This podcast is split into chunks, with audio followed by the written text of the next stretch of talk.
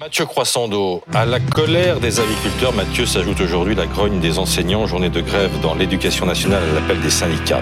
Très remontée d'abord contre leur ministre Amélie Oudéa Castera. Est-ce qu'elle peut tenir? Non, ou pour le dire autrement, euh, la situation n'est plus tenable.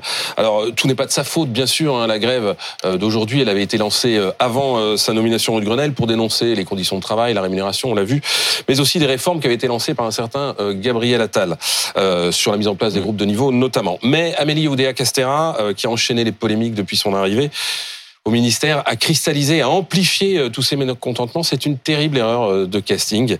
Euh, celle qui était considérée comme la bonne élève s'est trompée sur toute la ligne et ce dès le lendemain de sa, de sa nomination. Alors il y a la faute originelle d'abord hein, qui traduit un manque évident d'expérience, de préparation. Tout le monde savait que la question sur ses enfants allait lui être posée, donc il devait y avoir une réponse qui avait été préparée. Et puis ça s'est traduit évidemment par une faute politique, hein, un mensonge doublé d'une insulte au monde enseignant.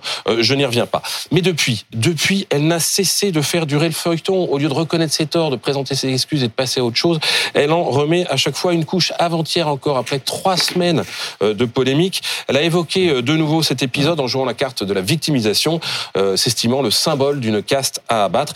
Et puis enfin, il y a un problème, j'allais dire, de posture. Le soir même de la polémique, elle postait sur Instagram, donc ça c'était il y a trois semaines, le soir de sa nomination, un message. Je voulais vous faire un petit coucou, disait la ministre.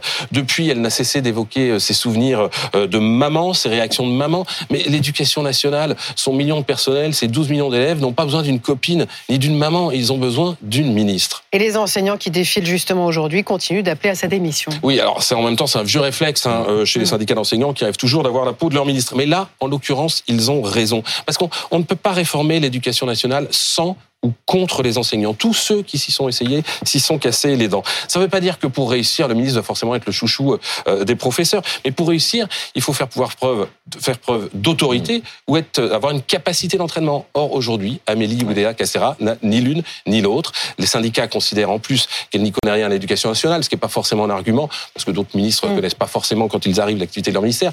Mais elle a en plus un ministère à temps partiel, entre guillemets, puisqu'elle doit s'occuper mm. des Jeux Olympiques fermer le banc. Mais Mathieu, dans ces conditions, pourquoi elle reste Eh ben c'est là où ça devient affligeant, euh, parce qu'évidemment le pouvoir ne veut pas perdre la face, évidemment. Alors de deux choses l'une, ou bien l'école est au-dessus de tout, et c'est le chantier prioritaire, et il y a des réformes à mener, et il faut les mener vite, et alors il faut prendre la mesure de la situation et dire au revoir à Amélie Oudéa Castera, ou alors l'essentiel pour ce gouvernement est de sauver la face, et c'est des raisons de petite politique, et là ça serait évidemment consternant. Alors au sein de la majorité, plusieurs voix réclament en coulisses son départ, son exfiltration, son remplacement. Ça tombe bien, un remaniement approche, on verra bien.